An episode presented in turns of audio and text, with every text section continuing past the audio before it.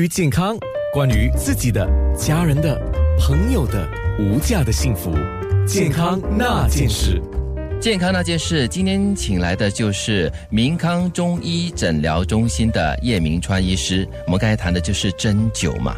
那因为缺乏一些足够的现代医学实验证实哈，这个针灸的疗效，针灸在某一些国家还被视为是一种替代的疗法，甚至是伪科学哈。那叶医师怎么看待这样的一个说法呢？是这样子的，古典中医没有用现代科学的方法证实针灸治疗的有效性。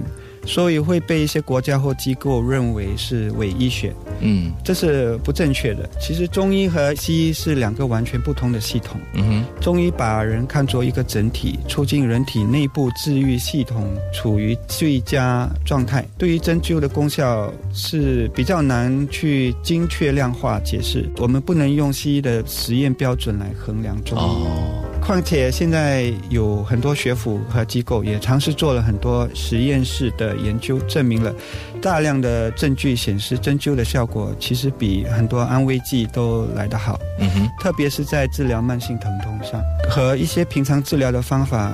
针灸可能也是一个首选的方法，而不是一种替代疗法。哦，OK，对。那有些说法呢，把针灸呢归纳为一种绿色的疗法，出于这种养生的目的来。一些人，尤其是一些中老年人认为，既然是绿色疗法，就可以经常的扎针哈，而且甚至是天天的扎，这样的概念或做法是对的吗？这个天天扎不一定就有很好的效果。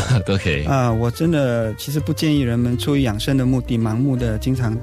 去扎针，去扎针，对，需要扎针，通常都是有有问题的时候你才来，然后要应该根据你不同的疾病的性质来选择合适的针灸疗程，使针灸的作用最大量化。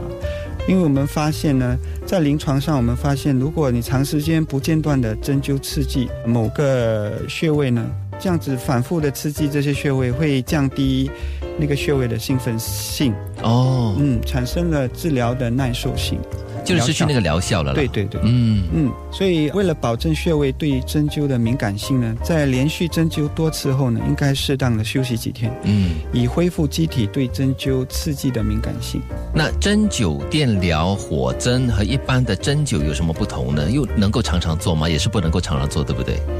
嗯，火针疗法是其实就是将那个针在火上烧红后，快速刺入体内，嗯，然后呃以治疗疾病的一种方法。对，所以你你可以想象它的刺激量是其实是很大的。是，所以啊，我我们一般不不建议常扎，就是可能应该是大概两周才做一次。哦，啊，而且在针刺的部位它会有些伤口，需要时间去愈合。是。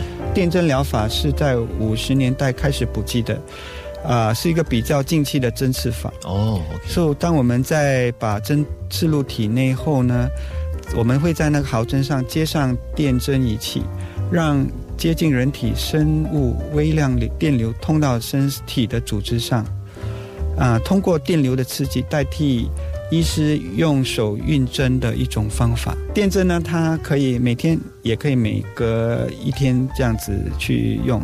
那针灸有没有一个设定的疗程呢？比如说为期三个月，或者是每星期一次，那每次三十分钟，有没有这样的这样子的一种设定呢？